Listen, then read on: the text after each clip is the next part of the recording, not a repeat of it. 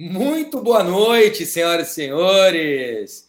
Hoje, aqui na nossa sétima edição sobre o futuro da alimentação, eu tenho o prazer de receber esse cara que eu conheço desde pequenininho, desde pequenininho, que na verdade ele continua pequenininho, mas, é, cara, super amigo, super prazer, construiu uma história linda no food service, no segmento de alimentação, é um craque e hoje lidera aí, junto com alguns sócios, a Help, né? Ele é fundador e diretor da Help, que é uma aceleradora para a área de alimentação. Super bacana, ele vai contar melhor isso para a gente.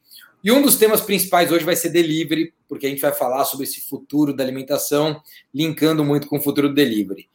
Armando Amaré, fala garoto! E aí, cara, tudo bem? Eba, que bom, Rodrigo. Fazia tempo que a gente não se falava. Prazer aí estar conversando com vocês. Acho que tá o pessoal da Boalha aqui assistindo, mais uma galera toda. Hoje acho que o papo é delivery, né? É, mais do que falar do futuro da alimentação, como você já vem falando em vários episódios aí, eu acho que o tema também da vez, somente agora nesse momento de pandemia e o que a gente vem sentindo aqui dentro da Help é delivery, que eu acho que é o tema da vez, mas óbvio que a gente vem construindo e, e entendendo esse novo futuro da alimentação, né? Cara, é, como é que hoje, assim, eu vou querer que você explique melhor a Help, e até para a galera que está aqui assistindo entender, mas eu queria já começar com algo, assim, fundamental. A Help atende mais de 300 restaurantes em todo o Brasil. É, no geral, quanto caiu a venda desses restaurantes? Então, se a gente fizer um, uma comparação de same store sale, ou até comparar com feve, até fevereiro, né, janeiro, fevereiro, entrando em março, queda de março e depois os seus clientes, né? Não estou nem falando de mercado em geral. Você tem cliente que é rede, você tem cliente que é independente. Como é que quanto caiu de venda dessa turma? Cara, a gente levantou aqui no, no escritório, na semana passada até isso, a gente chegou num número de 85% da queda do faturamento geral. Óbvio que tem alguns fora da curva, a gente tem alguns clientes que chegaram a triplicar o faturamento, principalmente né, no delivery, porque a gente, como, como você Mas disse, quando você tá fala triplicar o faturamento, você, esse cliente só atendia delivery também antes? Não, não. A gente tem exemplos de clientes que têm salão e delivery e chegaram a triplicar o faturamento no delivery. No delivery. Aí depende. Porque a gente está falando também, né, Rodrigo, do Brasil, né? Então a gente está claro. atendendo, como eu te disse, clientes hoje é, São Paulo, Rio de Janeiro, Fortaleza, uma praça muito boa para gente, Recife, mas a gente tem cliente lá no Acre, a gente tem cliente em Rondônia. Então, tem muitas praças que o desenvolvimento do delivery não chegou igual aqui. Então, tem pessoas que estão sabendo surfar essa onda muito bem e aproveitar esse momento da pandemia para entrar com tecnologia, entrar com ferramentas de gestão, que isso vai auxiliar para a gente chegar nesse crescimento.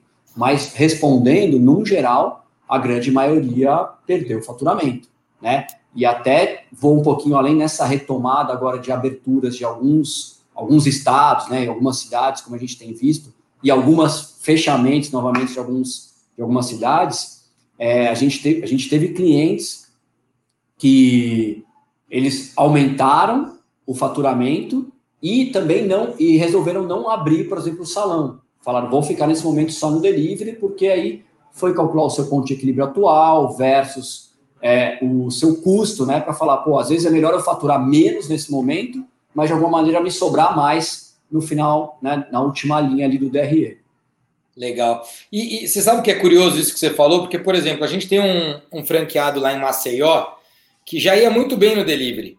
Mas mesmo indo muito bem no delivery, ele dobrou o delivery dele.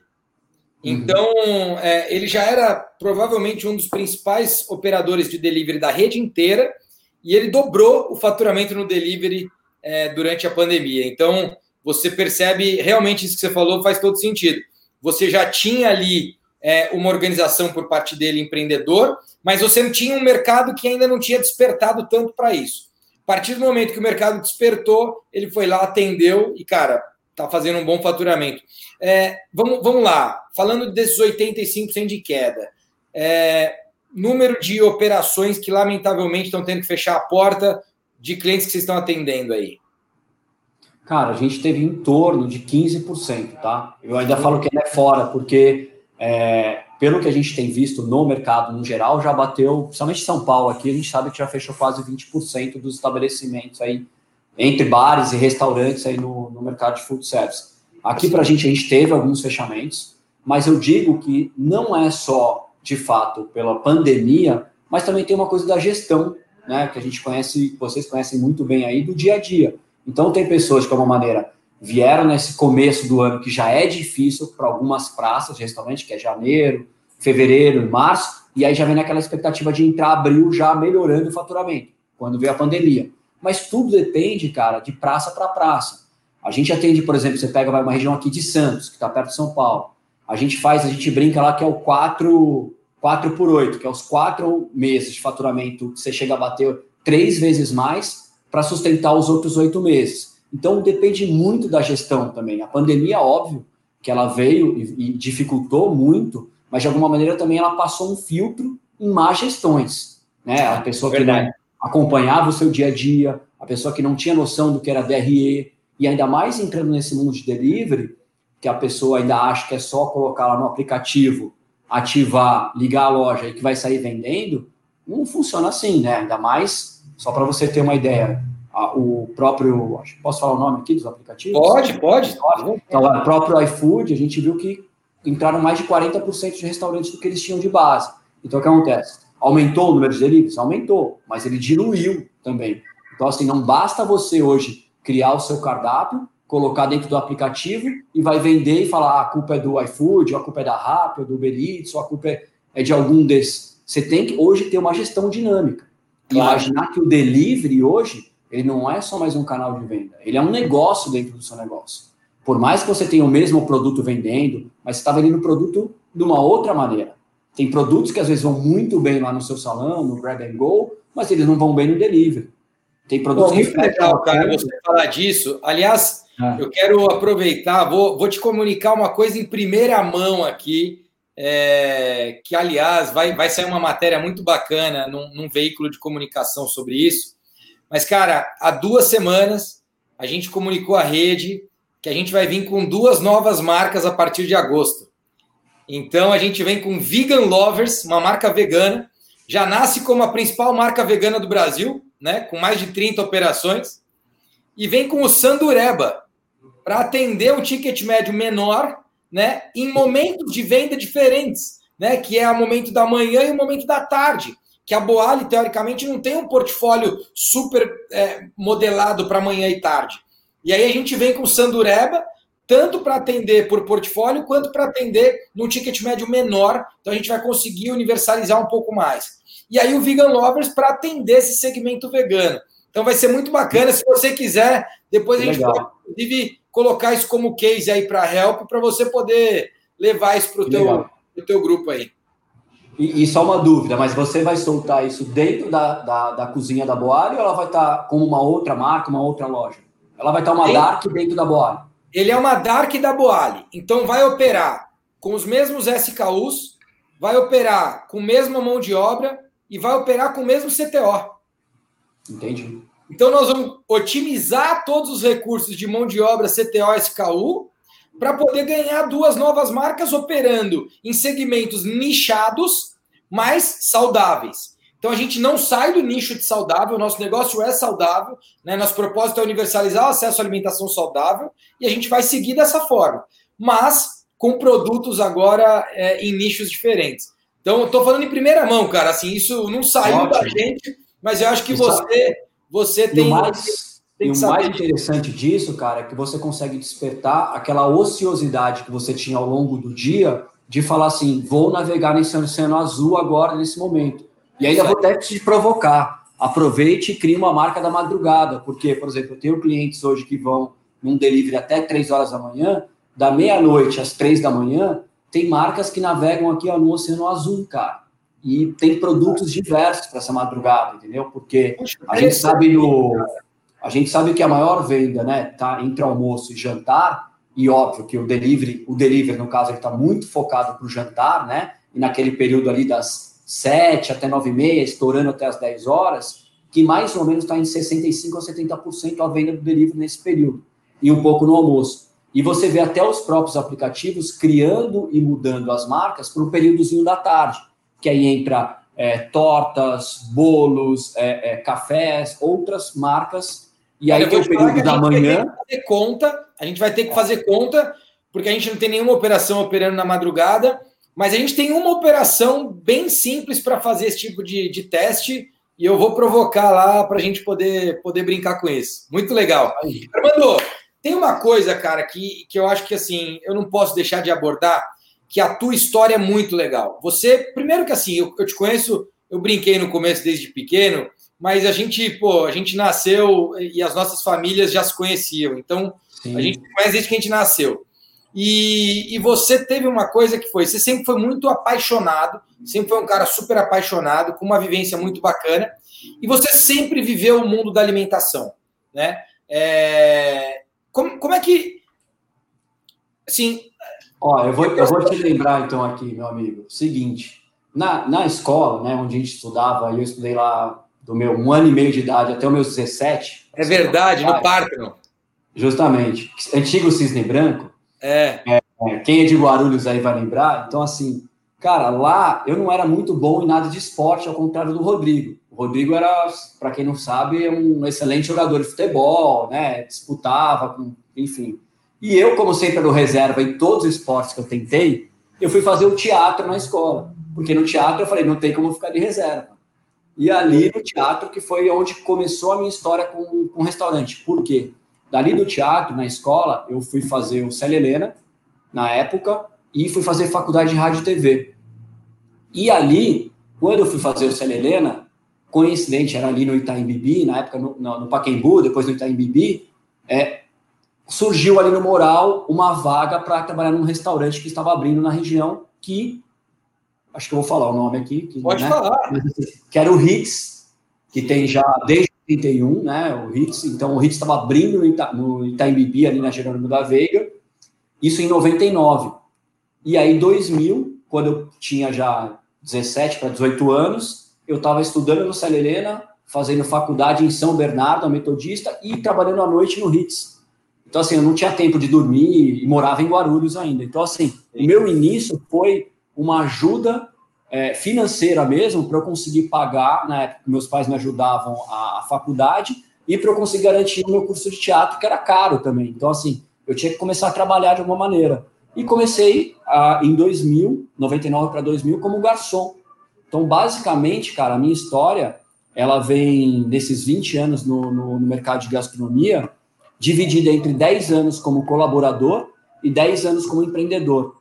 Então, eu trabalhei acho que quase quatro anos no Hits, foi a minha grande escola como garçom, bartender, trabalhei um tempo na cozinha, vivenciei mesmo o dia a dia de um restaurante, até chegar na gerência.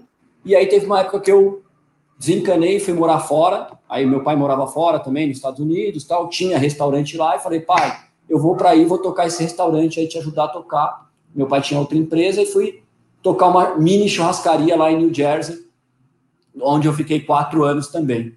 Então eu venho de quatro anos de hits, com quatro anos lá de, de Estados Unidos, e volto para o Brasil querendo ainda continuar, e sempre em paralelo com o teatro.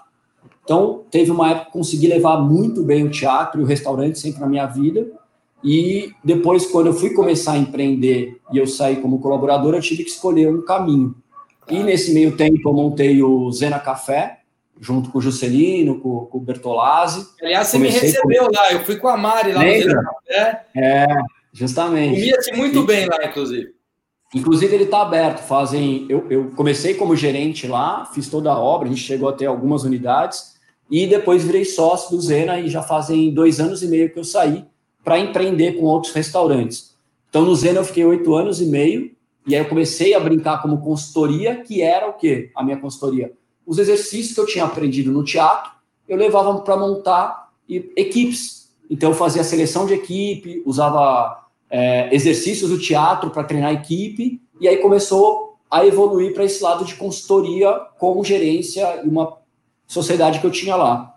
E aí eu virei a chave, aí fui ter uma pizzaria na Pompeia com outro sócio, e aí depois fazem, vai fazer cinco anos que eu tenho um outro negócio em Pinheiros, que é o Negroni, que é um bar que eu tenho lá com alguns sócios também. Aí tem o Step, que é um outro boteco também que fica em Pinheiros, aqui em São Paulo. Tive o Itsu, que era um restaurante japonês, que já não faz mais parte da sociedade. É, enfim, E aí veio comigo essa vontade, que eu dava muita consultoria sozinho, de montar uma empresa que eu conseguisse ajudar as pessoas em todos os setores do restaurante, na parte administrativa, na parte operacional, no delivery. E aí foi quando eu fui montando com esse sócio o projeto da Help, que era usar tudo que eu tive, tinha aprendido é, e a minha parte, que é muito mais operacional, e juntar com forças é, com outros sócios. Por que, que eu digo isso, cara? Porque eu não acredito em nada nesse setor, principalmente de gastronomia, que eu faça sozinho. E você é um exemplo disso, tem, né, teve vários sócios, não só nesse setor, em outros setores. É, eu cheguei a ter 27 sócios, cara. Hoje eu tenho um pouquinho, hoje eu tenho 21 só. É, mas porque eu acredito que nada, principalmente no nosso ramo, a gente faz sozinho. Então, acho que assim, quando eu enxergo que eu tenho uma deficiência, eu tenho que buscar algum sócio para me completar naquela deficiência. Então, se eu não sou um cara muito bom de BI, tecnologia, eu vou buscar um sócio ali. Se eu não sou bom comercialmente, eu tenho que buscar um sócio aqui. Mas sempre nesse setor de gastronomia. Então, resumindo, Rodrigo, fazem 10 anos que eu, 10 anos que eu fiquei como colaborador e meus últimos 10 anos foi como empreendedor, que também é tão difícil quanto, e você sabe disso. Pô, muito legal, cara. E aí eu acho que essa história lá te legitima para fazer tudo que você faz hoje e para estar tá aqui para a gente poder conversar. Tem um ponto que eu quero já começar né, falando de delivery, que é a questão de hospitalidade. É, eu, eu já fui cliente é, dos seus restaurantes e você sempre teve uma provocação e um olhar para a experiência do consumidor, né? Para que de fato o cliente não fosse lá, vai consumir o produto, vai embora e falou, estava gostoso ou não estava gostoso toda a ambiência, toda desde o momento que ele chega, como é que ele é atendido, né? Pô, o Zena Café, eu, eu, eu lembro de algumas coisas que eu vivi lá que, cara, foram marcantes, porque de fato você sempre pensou na experiência 360, né? Cara, como é que faz isso? Como é que trabalha a hospitalidade no delivery? Cara, já começa, o primeiro passo é no conceito do seu delivery, né? Então, vamos partir de um princípio aqui. Você tem alguns caminhos do delivery. Uma, se você tem, igual Zena, uma loja física que você vai fazer um delivery, você de alguma maneira você já carrega uma hospitalidade naquele conceito que você criou, que você tem que reverberar isso no delivery. Se você começa com uma dark kitchen, que você não tem nenhuma exposição, que as pessoas não sabem aonde está a sua cozinha e tal, você também vai tratar essa hospitalidade dentro do seu canal de venda. Então vamos pegar esses dois exemplos aqui. Quando você tem um salão e você quer reverberar essa experiência, através da hospitalidade para o delivery, e quando você tem uma dark kitchen, uma cozinha escondida, uma ghost kitchen, enfim, que você vai reverberar essa mesma hospitalidade através do canal de venda. Então, assim, criei o conceito da minha marca. Como isso vai chegar no meu cliente final dentro da casa dele ou do escritório dele? Através do canal de venda que eu escolher. Então, por exemplo, se você já limitar o seu conceito através de um canal de venda, que é o caso quando você fecha uma exclusividade ou você aposta só em um caminho de venda, você já está limitando a, suas hospitalidade, a sua hospitalidade. Então, assim, quando a gente fala assim, óbvio que não estou defendendo que eu sou contra é, a exclusividade, mas são caminhos através do conceito que você quer levar. Quando eu exploro mais canais de vendas, com vários aplicativos, com aplicativo próprio, com o telefone, com o WhatsApp e tal, eu crio alguns tipos de hospitalidades que eu consigo levar o que é a experiência para o meu cliente dentro de casa. Então, por exemplo, um atendimento. Como que eu vou fazer um atendimento através da hospitalidade só num canal online? Aí você vai brincar com o seu produto. Aí, a, como você vai descrever aquele produto? É como se o cliente estivesse lendo. Então, assim, eu não vou descrever que esse sanduíche que você está lançando é um sanduíche no pão com esse esse, esse ingrediente. Eu tenho que colocar um adjetivo, eu tenho que colocar algum engajamento para tornar aquele produto mais saboroso, o tipo de foto que eu vou tirar, a posição que ele está ranqueado dentro do meu cardápio, né? Porque é diferente quando a gente é atendido no telefone, que você liga para pedir uma pizza, é, normalmente, né, por telefone, e você tem aquela venda possível, venda sugestiva, e até aquela hospitalidade que você tem o canal direto com o cliente. Ele fala, ô, boa noite, seu Rodrigo, tudo bem? Pô, que legal, você pediu ontem a pizza tal, pô, hoje eu vou te sugerir essa pizza, e além dessa pizza, você não quer levar aquela sobremesa de novo? Que o nosso, o nosso é, cara aqui da sobremesa fez com tanto carinho e tal, você tem esse engajamento, mas você tem que levar isso para o seu canal de venda online também. É passar essa hospitalidade para ele. E aí, lógico, você tem os, as mídias sociais, né? Que você vai atrelando não só o seu cardápio, mas a experiência que você quer passar para esse cliente. Então, às vezes, seu, a sua mídia social ela pode ser um apoio para essa hospitalidade, que você não precisa colocar só a foto do seu produto lá na sua mídia social. Você pode colocar é, é, outras coisas que agreguem para o seu produto. Né? Porque hoje é o que a gente mais vê no Instagram, no Facebook de um restaurante, é a foto do produto, é a foto do produto, é a foto do produto. Isso cansa. Né? Os clientes acabam, às vezes, não comprando só o produto, eles querem comprar a experiência. Às vezes o cliente quer saber qual que é a música que toca lá no Boari que eu quero que toque aqui em casa. Né? Ou melhor, como a, a, aquela felicidade, aquela alegria que a pessoa tem do saudável, que vocês tanto passam bem aí no Boari, como que você pode dar uma dica saudável além da comida que ele está comendo? Ou uma dica, às vezes, de um exercício que ele vai fazer em casa, ou de um alongamento, ou de um, uma yoga que ele vai praticar com a playlist da, da Boali. Então, você tem que engajar esse cliente, que aí sim eu acho que a hospitalidade vai ser o resultado final de tudo isso. E você legal. hoje tem diversas maneiras, né, cara? Muito legal. A gente tem é, uma, uma das coisas que aconteceu durante a pandemia. Primeiro é importante dizer que lá no final de 2017, a gente começou a desenvolver um modelo de Dark Kitchen para Boali e a gente abriu essa operação em janeiro de 2018 lá na Consolação. Então, já há mais de dois anos, a gente opera uma Dark Kitchen própria, então a gente tem essa experiência desse período vivendo essa, é, essa operação que para a gente é, foi muito nova. Em compensação, no momento que entrou a pandemia, a gente acelerou esse desenvolvimento. E aí a gente, a, a gente já abriu Limeira, Londrina Amanhã abre Balneário Camboriú. Amanhã abre Balneário Bacana. Camboriú. E daqui duas semanas a gente está abrindo em Dayatuba, né? E tem novas operações indo por aí. Por que eu estou falando disso? Porque a gente de fato tem uma exclusividade com o iFood. O iFood é o nosso grande parceiro de plataforma, mas a gente tem um app próprio e a gente faz delivery pelo nosso app próprio. E a gente também atende o WhatsApp. E aí você falou de WhatsApp aí, é muito curioso. Por exemplo, em Limeira, o WhatsApp está bombando. Né? Uhum. A, galera, a, a, galera tem já aquela cultura, é, já construiu uma cultura de comprar pelo WhatsApp e o WhatsApp lá está representando um percentual importante na venda. Né? É, diferente de São Paulo, por exemplo, as maioria, a, a maioria das lojas em São Paulo, o WhatsApp representa uma, uma venda muito pequena. Mas quando você vai para uma cidade do interior como Limeira, o WhatsApp já ganha. Então, também ter essa percepção de regionalização eu acho que é bastante importante. É, é, Quer ver uma dúvida que eu tenho, Rodrigo? Porque a gente atende algumas franquias aqui, até, por exemplo, até a própria precificação, preço final. Ele tem essa percepção diferente, né? Porque ao mesmo tempo que você compra, você deve ter algum distribuidor que distribui para todas as lojas, mas é. tem coisas que o preço, até a própria matéria-prima, você compra diferente. E ao mesmo tempo, a, a venda final, é, se eu não me engano, tem algumas franquias que a gente atende que o preço muda também. Porque é. não só pela praça, mas de alguma maneira pela percepção e pela, e pela validação desse consumidor final. Isso acontece é, vou, com vocês também? Eu vou te falar o seguinte: primeiro, que a Boali, assim como uh, os maiores food services de rede, a gente tem um operador logístico que opera 93% dos nossos SKUs. Então, a venda regional ela é 100% hortifruti. 100%. Sim. É, tirando isso, a maior facilidade do nosso tipo de operação é justamente o franqueado poder receber toda aquela mercadoria uma vez por semana e, ao mesmo tempo, se preocupar na gestão em fazer pedido uma vez por semana. Isso traz melhor controle de estoque, por aí vai. Diariamente ele vai receber hortifruti e esse hortifruti é regional. E aí a mudança de preço ela, ela é baixa. Mas uma coisa que a gente tem aprendido é que no caso das dark kitchens, né, o nosso cardápio dentro do iFood vai ter uma precificação mais baixa.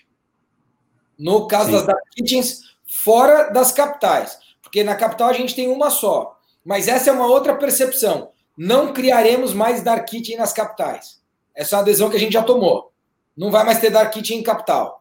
Né? Por quê? Porque como o delivery tem sido uma venda importante para a loja física né, e representa é, um percentual de 20% antes da pandemia, esse número só vai aumentar, é, a gente não quer ter essa competição 100% na Dark Kitchen. Então, a gente já tomou essa decisão. E aí o Dark Kitchen ele virou uma coisa que é, a gente vai testar praças no modelo Dark Kitchen. Por quê? Porque é um capex muito menor para ir lá e operar aquela praça, Sim. com uma demanda, inclusive, já sugerida. A gente tem noção de demanda por conta é, do que a gente tem de parceria. Né? Então, acho que é, são, são percepções diferentes aqui, mas que, que são aprendizados bastante importantes. A gente já está percebendo isso e hoje já tem para Limeira, por exemplo, uma precificação diferente. É, e até os produtos, né? Eu diria que assim, por exemplo, até, por exemplo, você que é exclusivo iFood, vocês devem, né? Os, todos os franqueados devem saber mexer muito bem lá no dashboard, no portal do iFood, né? Então, assim, vai ter produtos que às vezes a, própria organização não fala nem de modificação de produto de uma loja para outra, mas às vezes você alterar a posição do produto, um destaque maior para aquele produto, ele vai melhor numa praça do que na outra. Então, tem muito que a gente coloca hoje e o que vocês devem, que vocês devem treinar aí dentro é, é a história do gestor dinâmico. A gente tem levado muito isso, que a importância mais do que um cardápio, mais do que a hospitalidade, mais do engajamento, toda a divulgação da marca é essa percepção do, do gestor dinâmico. O que, que, é? Abriu a loja. Pô, se eu tenho uma hora de ociosidade, so, será que vale a pena eu tenho o braço aqui para colocar esse produto aqui em destaque? Ou criar alguma liberdade que vocês colocam de criar alguma promoção ou alguma taxa grátis naquele momento? Então tem muito, muito legal tá chovendo. Muito isso, legal você isso, falar disso, porque isso me lembra duas coisas aqui. Uma, gestão de estoque. Então, por exemplo, tem produto que eu sei que está no estoque lá, que eu tenho ele só para mais três dias, eu quero incentivar a venda. Ele é um bom produto para eu promocionar. E duas, eu vou controlar o CMV e no produto que eu tiver um CMV menor é, e conseguir promocionar para gerar experimentação no momento de baixa venda, eu vou fazer isso. Então, bem legal que você está falando isso, porque ele ratifica isso que você acabou de falar, ratifica parte do que a gente vem conversando com a rede aqui, viu?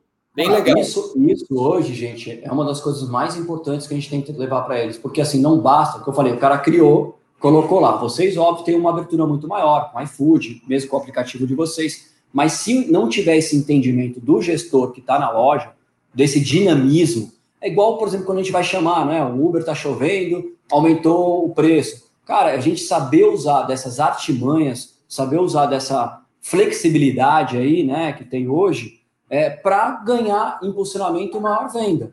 E aí, cara, você tocou num outro ponto aí que eu quero desenvolver também aí, que é a maior dor hoje dos restaurantes aqui do que a gente atende de bares, que é CMV, né? É, eu acabei, pô, tô dando algumas algumas lives aí, né? Tipo, o BCB agora, que é a feira de bares que tem aqui no Brasil, cancelaram esse ano. Eu tava justamente o meu tema foi vilão, o vilão dos bares, que é o CMV que acontece muito isso no bar e é óbvio que acontece na cozinha. A gente fala muito que às vezes o prejuízo, ou melhor, a falta de lucro, às vezes de quem fatura horrores, fala, puta, não sobra dinheiro no meu bolso, não sei o que e tal. É a diferença, gente, do CMV teórico para o CMV real.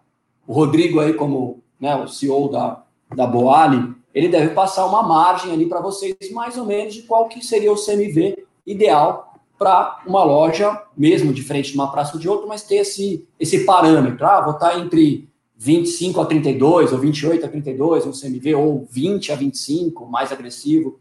Mas o grande diferença. 25 me explica, hein? Esse é bom, aí, né? 20 é. a 25 interessa. Depois eu vou, depois eu vou dar uma soma do Chibão aqui que você vai do Shiba que você vai ficar. Nós estamos mais perto dos 28 a 32, viu? Boa, mas é a média né? É a média do mercado. Vamos colocar ainda mais é, vocês trabalham com produtos dizer, Existem redes, é, as, as, as, maiores redes, inclusive, é, elas sofrem mais com isso também, porque elas têm um faturamento maior na ponta, mas o CMV vai bater 37, 40, né? Isso. Quando não, o MDO somando vai bater 70. Né? Eu, eu, mas... eu, na verdade, não quero nem. Não vou falar nomes aqui, mas, cara, eu, eu almocei com um cara faz um, algumas semanas ele está com 45 de CMV. A conta está muito dura. Muito dura. Então, assim, vende muito, né? Vende muito, mas com esse. E ele está no delivery, né? E ele está no delivery vendendo bastante, não tá? Mas sabe por quê, cara? Porque muitas vezes a pessoa está pensando só na venda e não está pensando no percentual quanto sobra. Quando eu falo para você que a gente teve clientes que triplicaram o faturamento, porque às vezes o cara está pensando só na venda, mas não quanto sobra. Como a gente tem clientes que estão faturando às vezes menos do que estavam faturando antes, mas percentualmente estão lucrando mais. Porque às vezes a pessoa entra numa promoção sem saber quanto é o CMV dela. Então, por exemplo, ela vai entrar num 2 por 1, um, dois produtos por o preço de um, mas cabe no seu CMV? Porque o aplicativo ele vai pegar para você, cara, eu preciso que você entre nessa promoção para vender, para vender, para vender. Mas ninguém desses aplicativos, eles vão olhar para dentro se você tem a possibilidade de vender. É a mesma coisa eu cheguei e falar assim, eu vou pegar uma loja da Boali e vou garantir 5 mil pedidos mês. Maravilha. Eu não estou preocupado com o que você vai vender, mas eu vou te garantir 5 mil pedidos. Mas para você vender 5 mil pedidos, você vai ter que pegar esse seu produto e fazer uma promoção de 50%. Será que cabe no seu CMV? E aí, voltando para o CMV teórico, para o CMV real. Então, imaginem que na Boari o Rodrigo falou que é de 28% a 32% o CMV teórico. Teórico, gente. Por quê? CMV real. O Rodrigo deve falar bastante aí para vocês, mas agora chegou a minha hora de dar a chibata aqui. CMV real, gente, anotem aí, tem quatro quesitos para vocês anotarem. O primeiro, primeiro e mais essencial, contagem de estoque. Se você não contar o seu estoque, na bolha é o que? É semanal, mensal ou diário? Semanal. Semanal, maravilha. Pelo menos contem uma vez por mês. E assim, confere, não põe lá o colaborador às vezes para contar, para cumprir as metas lá do checklist Cara, dele. Eu vou só, fica, fica, segura nesse primeiro ainda. Ah, segura nesse primeiro. Vamos no primeiro, contagem de estoque. Cara, o que eu falo sempre é o seguinte: é uma coisa tão simples. Por quê? Porque nós não estamos falando de um estoque que está lá e que é um estoque que você tem estoque para dois meses. Nós estamos falando de um estoque que ele já é um estoque semanal.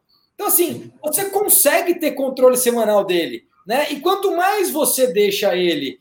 Ah, vai precisar contar toda semana? Você pode olhar toda semana, mas conta uma vez por mês, porque, cara, é certeza. Se não contar todo mês, vai deixar dinheiro na mesa.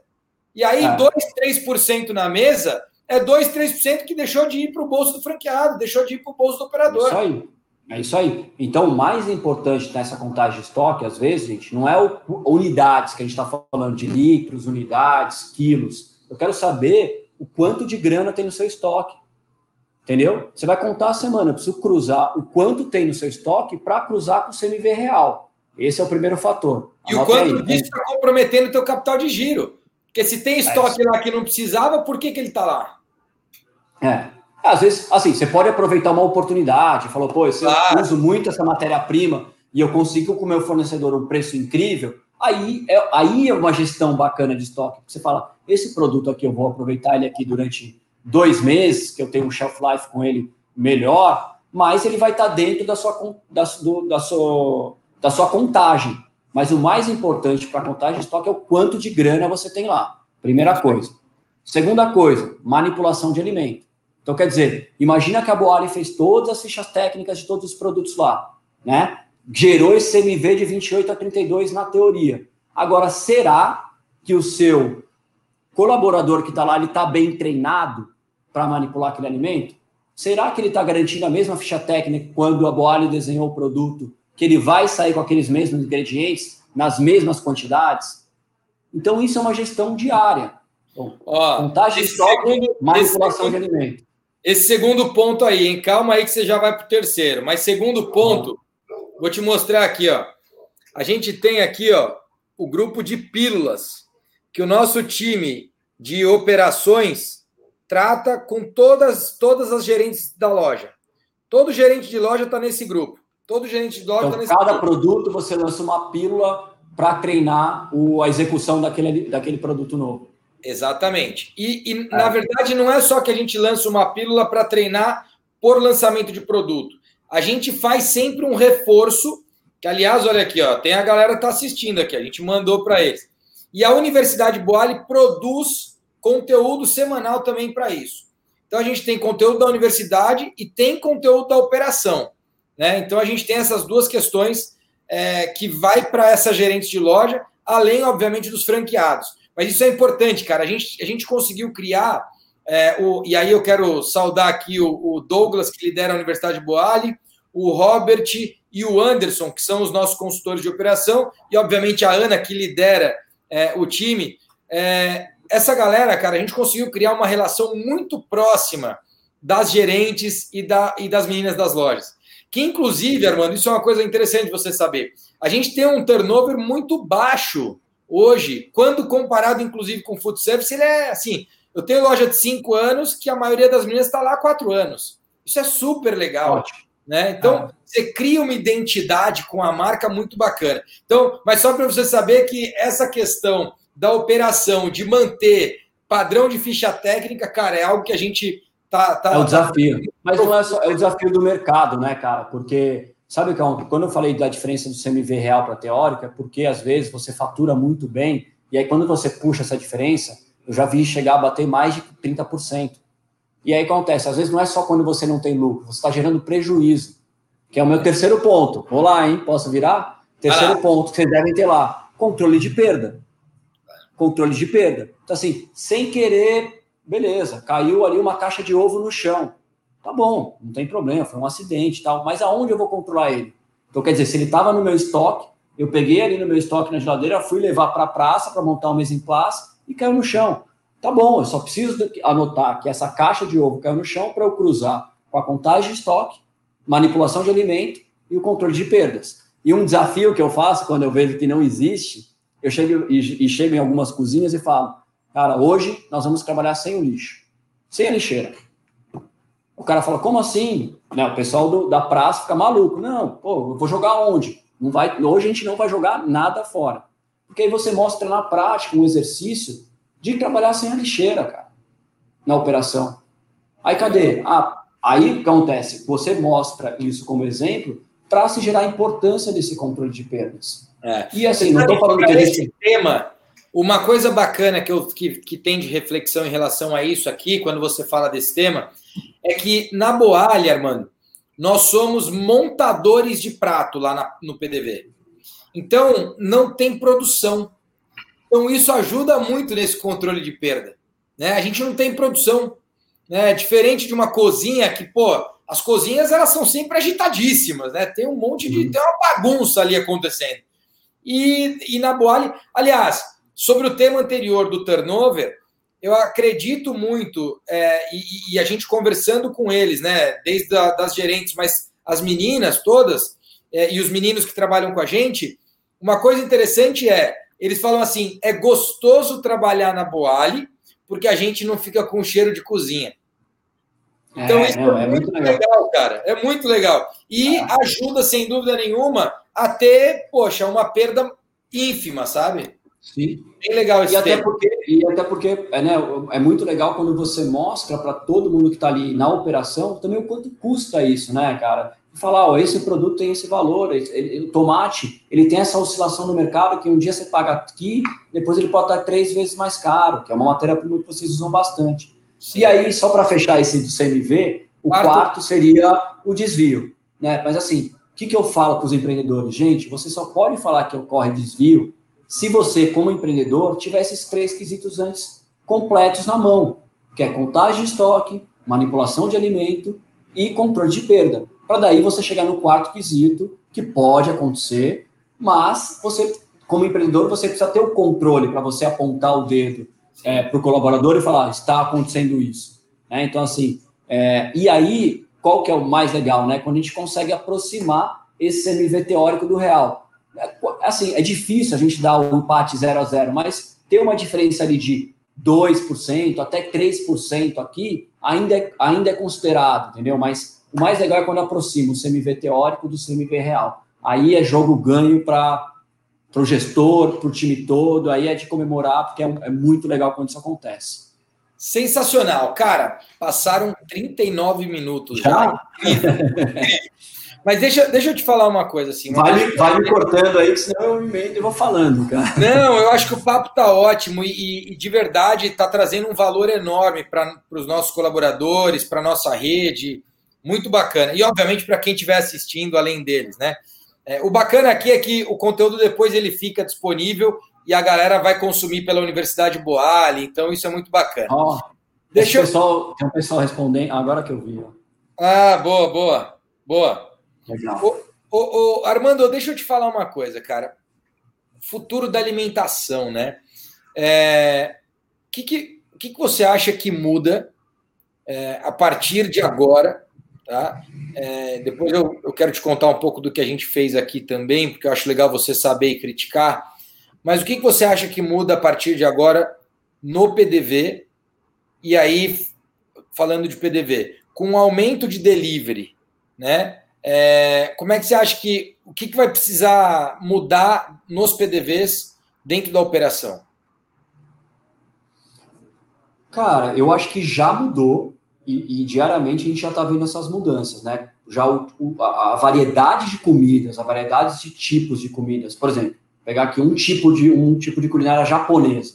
Se a gente pegar o quanto de segmentos já tem dentro da culinária japonesa, que a gente Verdade. tem uma cozinha só de temaki, aí hoje você tem uma cozinha só de lamen, aí você tem um cliente que hoje que é só de bentô, aí você tem um outro cliente que é só de noodle. Enfim, se você pegar um com uma culinária só, que nem culinária saudável, que é de vocês, o que é culinária saudável? Que antigamente estava muito linkada à culinária japonesa, né? Hoje eu tô light, vou comer uma, uma, comida japonesa. E a comida japonesa não é nada light, que a gente sabe, não tem nada de tão saudável assim. Mas eu acho que o que aconteceu e o que vai acontecer cada vez mais é que os tipos de culinárias que a gente, que a gente tinha, elas vão ficar cada vez mais ramificadas e nichadas. Então, por exemplo, o poke. O poke hoje, que a gente chama do novo hambúrguer, né? Tipo, você teve aquela febre das hamburguerias e a própria hamburgueria hoje com tipos de hambúrgueres diferentes. Você tem hambúrgueres gourmets, você tem o pessoal que faz só a linha smash, você tem o pessoal só da linha de hambúrguer vegano, enfim, você tem outros tipos de culinária a culinária vegana mesmo, que você conhece muito bem. Eu, cada vez mais com clientes 100% veganos, que é muito legal de ver também o crescimento. Que era uma cozinha, ah, não, é, vegano, é vegetariano, não. Hoje Aliás, você sabe quem é o próximo convidado na terça-feira que vem? É. Fabião do Plant Made. Olha, coincidência, hein? Ó. É, olha aí. Ó. Boa. Que é, que, é um, que é um vanguardista também, né? Quando eu vi o primeiro papo do Fábio falando e, e mostrando o projeto né, do, do, do próprio Plant Made para mim, cara, um cara visionário e que já tinham outras coisas no mercado, mas com que ele veio com outro segmento, né? Eu, por exemplo, eu não sou nem vegetariano nem vegano, mas a gente está aqui na, na Alameda Santos. Eu, eu tenho três restaurantes que eu almoço por aqui, que são os três veganos. Eu sou, eu adoro comida vegana não sou vegetariano, mas eu coloquei no meu dia a dia. Então, por exemplo, o futuro da alimentação, eu poderia usar o meu próprio exemplo de explorar outras comidas que me, que me satisfazem e que me trouxeram outras possibilidades agora nesse momento. É, então, com certeza, cara, a disseminação, e eu acho que vai nichar cada vez mais, sabe? Eu acho que vai dar uma nichada. Você já deve estar vendo no universo de vocês de comida saudável é, quantas possibilidades tem, né? Como é? Agora que você acabou de falar, vou lançar uma linha só de sanduíches saudáveis, vou lançar uma outra linha só vegana. Então, olha o universo. Daqui a pouco você está lançando sorvete é, saudável, daqui a pouco você está lançando coisas que não eram, que não se enxergavam saudáveis, mas de alguma maneira você transformou em saudável e nichou para esse público Perfeito. que tem interesse nesse tipo de culinária. Né? Perfeito. Acho que é outro. Eu gosto muito dessa, dessa análise. E acho que uma outra coisa interessante da gente ver já de muitos anos que as pessoas estão pensando muito mais em qualidade do que quantidade, né? A gente viu né, o quanto churrascarias mesmo, né, que a gente comia horrores há anos atrás, quando a gente era bem mais novo. Hoje a gente vai lá e quer comer uma carne boa. Então, na verdade, você não está pensando mais no valor que você vai gastar numa churrascaria, mas você fala assim, eu quero comer por esse mesmo valor uma qualidade melhor. Né? Então, assim, a pizza, né, na, na, nossa época, tinha aqueles rodízios de pizza, né? Hoje você quer comer uma pizza talvez menor, com uma massa de fermentação 00, ou uma pizza vegana, com ingredientes selecionados, que você vai pagar, às vezes, o mesmo preço que você pagava antes num rodízio de pizza. Então, na verdade, acho Aliás, que as pessoas. aqui o Batuba, o Fábio mandou umas sete pizzas aqui, rapaz. Já comi umas três. Ah, eu vi, tá... é verdade. Deixa ele, que eu vou pedir essa pizza para ele né, para experimentar. Mas, cara, eu acho que cada vez mais é, as pessoas querem comer qualidade, as pessoas querem comer menos quantidade e, e, e com mais assertividade, né? Olha, já dá até um slogan isso aí, né? Menos, menos quantidade, mais qualidade, mais assertividade. Eu acho que, resumindo, para mim, o futuro da alimentação tá aí, cara.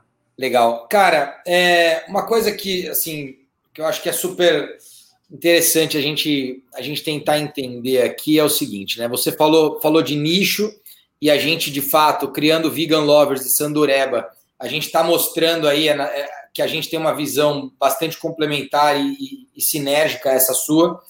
Mas aí, falando de PDV, é, a nossa visão tem uma visão aqui muito interessante que foi o seguinte: a gente quis colocar um micromarket dentro da operação. Né? Então, os, os, os, próximos projetos, né, os projetos que a gente está inaugurando agora, lá no Ventura, na Rua Chile, no Rio de Janeiro, é, o projeto que a gente está inaugurando em Campinas, ali no bairro do Cambuí, projeto que a gente está inaugurando lá em BH, no Shopping Savassi, todos eles contemplam um micromarket dentro da operação. Tá? É, e aí, além do micromarket, para fazer um, um autoatendimento né, e, e um self-checkout, a gente também está colocando um armário de retire aqui. Ou seja, você vai poder, pelo celular, onde você quiser, faz o teu pedido, escolhe retirar na loja. Quando você chegar, a, a, comida vai estar embalada, com lacrada e com o seu nome. E aí você retira no armário, dentro da loja, com o seu nome. Você pode, inclusive, comer dentro da loja. Mas basicamente Sim. a gente está apostando aqui um pouco no contactless e, no, e, e até no cashless também, né? Ou seja, você vai pagar direto pelo celular e você vai acabar evitando contato, evitando fila, uma série de coisas. Como é que você olha para isso como especialista? Cara, eu, eu não, não chegou a esse ponto, né? Porque eu acho que isso é o futuro, próximo já, como você está colocando. Mas eu, por exemplo, no meu prédio eu tinha esses lockers justamente do iFood, né? Foi, foi quando eu descobri isso dentro de casa. No meu nosso prédio tinha o guarda-chuva que você poderia usar e devolver em qualquer lugar. É, o, esse chegava no prédio, aquela coisa do, do tempo, né? Que o entregador ficava lá esperando e aí no tempo do delivery isso conta muito. Então, assim, o iFood resolveu com esse locker. Cara, eu acho que essas opções elas vêm como, como essa oportunidade do seu cliente experimentar as novidades. Então, assim, eu não quero só comer o boalho, eu quero ter a experiência de retirar a minha comida no locker. Então, na verdade, você não está vendendo só esse produto, que já é incrível. Você está vendendo essa experiência para o cliente pegar e falar, ir lá, tirar a foto do locker, e às vezes ele não vai tirar nem a foto do produto que ele está comendo. Ele vai tirar da, a portinha abrindo, ele fala assim, olha, tem uma coisa personalizada aqui, aí ele vai optar se ele vai para casa, se ele vai comer no parque, ele fala, cara, vou aqui no parque, do lado aqui do, do Boalho, e vou comer aqui, vou colocar um, né, lá, lá Nova York, lá como você sabe que as pessoas almoçam sentadas no parque, né, e, e tem essa opção também da pessoa levar para casa dela. Mas o que, que é legal, que eu acho que vem, vem mudando, e vocês têm uma oportunidade incrível de colocar essas experiências para os clientes. A gente tinha muito uma coisa aqui no Brasil, e ainda tem, mas acho que está se quebrando cada vez mais, principalmente do almoço. Né? Essa coisa do almoço, da pessoa precisar sentar numa mesa, vir ser atendido e tal. Então você consegue criar hoje possibilidades através de um mesmo produto com experiências diferentes. Eu acho que é isso que está levando para os clientes. Né? Então hoje seu cliente ele tem a opção de pedir o delivery em casa, ele tem a opção de ir na loja e olhar lá para a atendente dele, que elas chamam pelo nome mesmo, pelo menos aqui no Center 3, onde o pessoal aqui do escritório vai, elas já sabem nossos nomes. Boa. É, tem a opção de você retirar lá e tem a opção de você pedir em casa. Então, acho que assim, quanto mais opção hoje a gente der para o nosso cliente, mais oportunidade ele vai ter, não de comer o nosso produto, mas de viver, vivenciar experiências com o mesmo produto. Legal. Aí entra a volta à hospitalidade. É a gente mostrar o quanto a marca tem de possibilidade de chegar até a experiência final dele. Né? Então, assim, essa experiência não só de delivery, mas desse grab and go que você coloca, ou desse é, eu não sei se você viu, mas a gente lançou, mas aí já no ano passado, no Boal Innovation Day, que aliás você vai ser super convidado esse ano, viu? Você vai estar com a gente no Boal Innovation Day esse ano. Ah, é? O Innovation Day do ano passado foi em novembro. A gente lançou o nosso conceito de hub urbano Boali. Então, a gente opera hoje micromarket. Então, dentro, hoje a gente opera corporativo e a gente lançou o formato de micromarket, inclusive, para condomínios residenciais agora, que a gente está negociando com os condomínios. Existem alguns gargalos, alguns desafios para implantar. É, até especialmente hoje, os condomínios ainda estão muito receosos com a questão de segurança e tudo mais mas a gente vem conversando e acho que a gente está avançando bem com essa agenda. Tem o Boali Móvel, né? Que a gente tem um Boali Móvel operando dentro da sede do iFood, que está desativado nesse momento por todo o contexto de pandemia, Sim.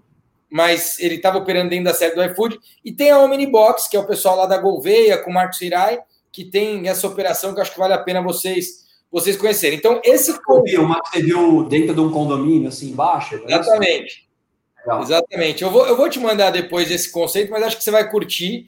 E a gente, enfim, é, tem, tem muito a ver com isso que você falou, né? Que é pensar na hospitalidade. E aí, basicamente, para você entender, o que, que a gente faz? A gente pensa a operação física, né? Seja loja de shopping, quiosque, loja corporativa, loja de rua. Essa operação física atender aos demais canais, operando como um mini centro de distribuição. Entendeu? Quase mini, é mini CDs ali, né? É. Exatamente, exatamente. Como mini CDs. Então isso é bem legal. Cara, tem um ponto aqui que eu acho que eu não posso deixar de falar, que é o seguinte: o crescimento do delivery, eu acho que vai dar, vai acontecer no Brasil inteiro, no mundo inteiro, como vem acontecendo, e ele foi acelerado agora. Mas eu acredito especialmente numa migração de talentos para o interior. Né? Então, aquele cara que veio para estudar em São Paulo, que veio para estudar no Rio de Janeiro, que veio para estudar em BH, que veio. Cara, ele estudou, arrumou um trabalho, está bem remunerado hoje, está ali com seus 28, 35, 45 anos, não importa. É um executivo bem remunerado, mas agora falaram para ele o seguinte: seu salário vai ser esse aqui, só que você pode trabalhar de casa. E ele olha para o apartamento dele na capital, apartamento pequeno, ele está lá trabalhando, o cachorro vem senta no colo, a mulher está no cômodo do lado trabalhando também, e um, é. um, um atrapalhando o outro, e o filho, quando quer brincar, não tem espaço. E ele fala: Puxa, se eu voltar lá para minha cidade do interior, eu vou morar numa casa maior, vou conseguir construir um home office para mim e vou ter uma qualidade de vida melhor. É, eu acredito que vai haver uma migração então, de talentos das cidades de capital para cidades do interior e até cidades do litoral. Eu mesmo estou morando aqui já faz mais de três meses em Ubatuba e tenho amigos que estão morando aqui também há, há três meses e que, cara, o cara está tocando a vida dele. Eu vou em São Paulo, eu fui três vezes em três meses, só para você entender. Então, eu acho que isso vai acontecer. Com isso acontecendo, né, a gente acredita que as cidades de interior que já carregavam potencial, esse potencial vai ganhar escala. Né? E quando a gente pensa em delivery, quando a gente pensa em dark kitchen, é o principal modelo que a gente pensa para abrir uma nova praça, principalmente pensando aí em cidade de 100 mil a 300 mil habitantes. Né? Em cidade de 100 a 300 mil, dificilmente você chega entrando com uma loja, uhum. mas dá para entrar com uma dark kitchen, dá para entrar com delivery. Como é que você vê essa visão? Cara, a gente já tem visto isso. Eu tenho atendido, eu estou atendendo clientes, cara, às vezes em cidades até com menos de 50 mil é, habitantes, e a gente tem feito dark kitchens. É, eu vou te dar um exemplo, quer ver? Eu vou dar um exemplo aqui de uma cidade que eu atendo, que chama Frederico Westphalen e Palmeira das Missões. É 30 minutos uma da hora. Elas estão três horas de Chapecó ali. E ali eu tenho clientes que a gente tinha um restaurante japonês, a gente criou uma outra dark kitchen para ele na cidade, e no outro a gente criou uma dark kitchen de comida chinesa também. Então, assim, e lá, Rodrigo, ainda mais louco é porque, assim, não existe o iFood, não existe a Uber, não existe a Rappi.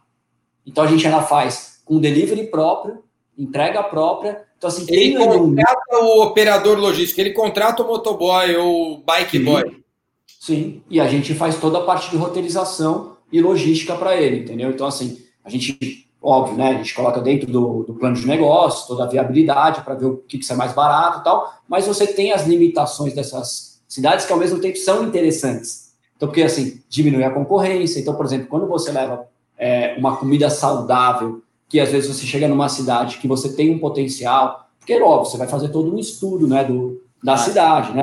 Seu potencial, quem é a classe que você vai atender, qual que é a faixa etária, e você vai montar a marca. E aí, o que, que é legal? Com isso, cara, hoje, a gente consegue montar marcas para atender especificamente naquela cidade.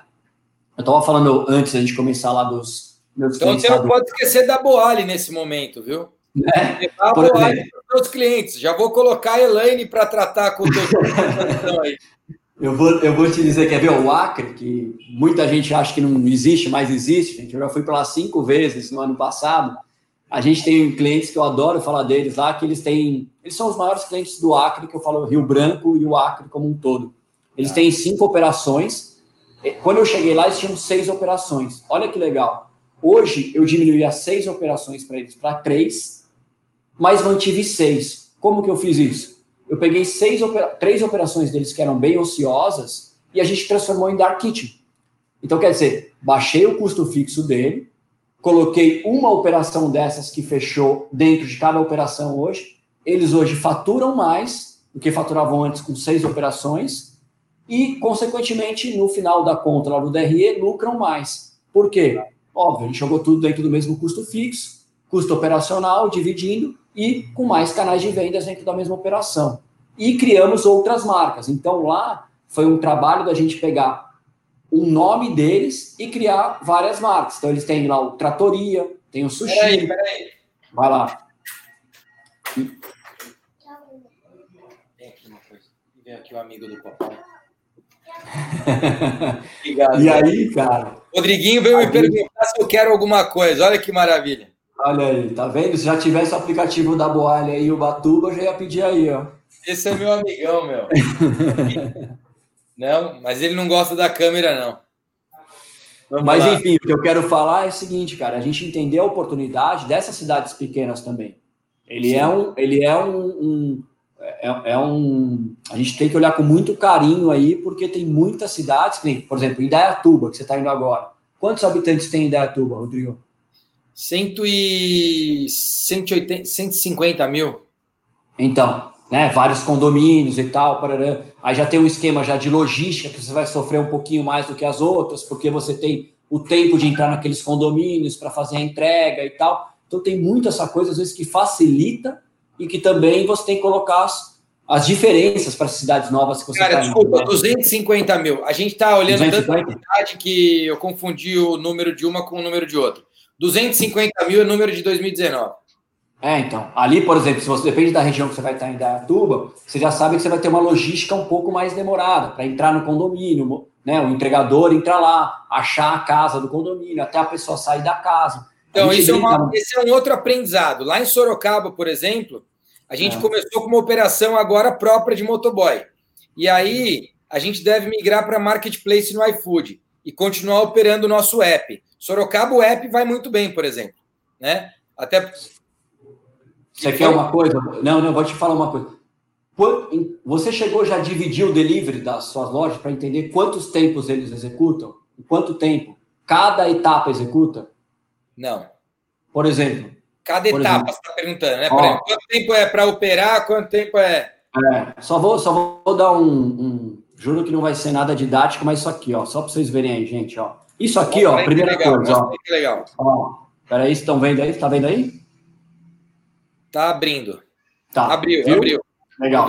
Ó, isso aqui, ó, só para vocês entenderem, são as 10 etapas que a gente considera para o delivery, né? Então, ali, como vocês estão no full service, agora vocês têm algumas lojas estão indo para o marketplace, está ali. Receber o pedido, preparar, emitir o cupom fiscal, levar o pedido, conferir, embalar, conferir. Então, aqui são as etapas, o beabá, para que a gente tenha uma assertividade para não errar, né? Aquela pedido que vai errado e tal. Mas olha isso aqui que legal. O que, que a gente chama aqui dentro da Help? São os sete tempos do delivery. Então, para vocês que estão vendo aí, mesmo, Rodrigão, coloca para rodar isso aí, aí, ó. Por exemplo. Muito legal, adorando. Calculem qual. Aqui, ó, o primeiro aqui que é o pedido. Quanto tempo a pessoa dá o ok lá no iFood para pegar? Quanto tempo esse pedido fica na fila de espera antes da produção? Qual o tempo de produção? Qual o tempo de embalagem? Qual o tempo de despacho? Esses cinco primeiros tempos vocês vão contabilizar onde? Dentro da loja. O transporte e a entrega, depois a gente vai contabilizar fora da loja. Transporte é o tempo que o motofrentista pegou a sacola para levar e a entrega é aquele tempo que demora-se para entrar dentro de um condomínio ou para chegar a, mão, a sacola até a mão do cliente final. O que, que eu quero dizer com isso, gente? A gente sabe que hoje no Brasil a média é de 40 a 60 minutos a entrega final, tá? Hoje, se a gente leva um objetivo para dentro, por exemplo, da Boali, que todas as entregas a gente vai entregar em até 40 minutos, cara, a gente já está num oceano azul. A gente já saiu da média e está levando. Só que como a gente vai identificar? Aplicando os sete tempos do delivery. Sabendo cada etapa, na média, o quanto tempo tem que durar. Entendeu? Muito legal, cara. Muito legal. Obrigado por ter trazido aqui os dois slides. É, isso aqui é só para a gente ter, para vocês terem uma ideia. Deixa eu, como é que eu paro aqui? Você tá me vendo, né? Tô te vendo, tá tudo bem. Tá. É, só para vocês terem uma ideia, como a gente separa e vai entendendo aonde está o gargalo, porque às vezes na sua operação, que está vendo a gente aí, às vezes o gargalo está na embalagem, às vezes tem outra operação que muda, às vezes, a, a, o tipo de loja, que às vezes o, o gargalo está na hora de, é, do despacho, ou está na hora da execução do pedido. Então, assim, pega um dia aí, calcula os sete tempos para você entender onde está o gargalo, onde está só, onde você tem que ter mais atenção na hora de Muito fazer. Muito legal. Já vou colocar o nosso time de operação aqui para observar os sete tempos do delivery. E aí vou colocar lá by help. Sim, depois eu compartilho isso aqui com você. Muito legal, coisa. cara. Irmandinho, cara, já deu uma hora aqui de live. Pô, o pessoal já deve estar enjoado aqui de mim. Hã? O pessoal já deve estar enjoado aqui já de mim. É nada, cara. Aqui. A galera tá curtindo, mas é que, pô, uma hora de live, aí esse conteúdo. É. O bacana agora é que depois a gente divide o conteúdo, né, com a galera, a galera vai assistir no momento oportuno, a gente divide em pílulas também. Então acho que isso é muito bacana. Cara, eu quero te agradecer, foi uma aula aqui e um papo super divertido, bacana. Quero que a gente esteja mais próximo, né? Porque impressionante, você do seu lado aí, eu do meu, e a gente acabou não tendo tanto, tanto engajamento entre as marcas. Mas agora, a partir de agora, a gente vai estar mais próximo. Tenho certeza que vai ser muito bacana para a Boali, para os nossos franqueados, para os nossos clientes. Quero te agradecer, cara, pelo teu tempo e te Valeu. dar essa oportunidade aí para dar o seu recado final. Mas dizer o seguinte: qual que é o futuro da alimentação? Cara, o futuro da alimentação é o daqui meia hora quando eu for jantar, porque é o próximo passo, né? Daqui, o futuro da alimentação é o que eu basicamente vai voltando aqui, mas é eu, eu brinco que não só o futuro da alimentação, mas ele está muito numa coisa que eu trago para dentro da minha vida e dentro aqui da, da, da Help também. Para mim é o RCC que é a base de tudo, cara. É respeito, comunicação e confiança, nessa sequência mesmo, porque não basta só a gente querer adivinhar qual é esse futuro da alimentação, mas sem respeito, comunicação e confiança, a gente não se alimenta, cara.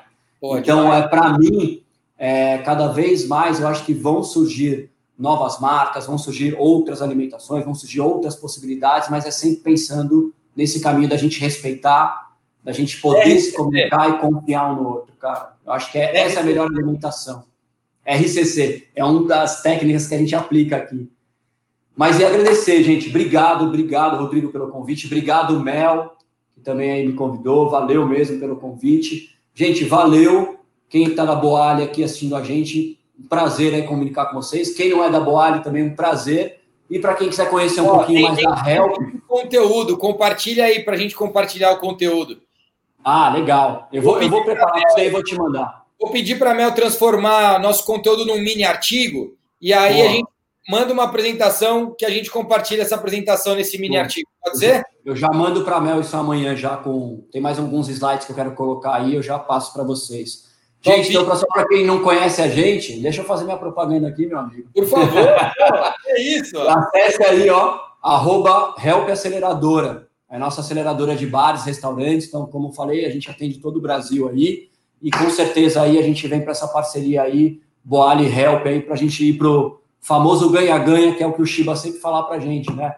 O Shiba, para quem não sabe, falei para o Rodrigo, é um dos nossos sócios. Infelizmente, ele não está presente agora aqui com a gente, mas o Shiba é um grande amigo também, o Rodrigo também conhece ele, e é uma das nossas essências para a gente continuar aqui na Help. É um dos fundadores junto comigo aqui, e é um grande guerreiro, né? Nosso mercado aqui de food service. Sem dúvida, sem dúvida. Salve, salve, Chibinha. Esse cara é genial. A gente adora ele. Cara, obrigado. Valeu ao pessoal de, valeu pessoal de Suchef aí lá de Fortaleza. Tá aí Pô, a galera do Suchef é teu fã aí, ó. A galera interagiu é, aí. Estão lá de Fortaleza, lá. Maravilha. Legal, legal demais. Armandinho, cara, Valeu. Obrigado, hein? Obrigado. Obrigado. Boa praia, boa praia. Não vai Obrigado, irmão. Aí, não. amanhã, amanhã. Amanhã stand-up. Gente, obrigado. Obrigado, obrigado mesmo, de verdade. Um abraço para você e para a galera. Nos falamos. valeu. Tchau, tchau, tchau gente. Tchau. Tchau, pessoal. Até a próxima terça-feira. Valeu, sete horas, hein? Terça-feira que vem eu vou estar com o Fábio da Plant Made e da Green Kitchen aqui. Mercado vegano. Tchau.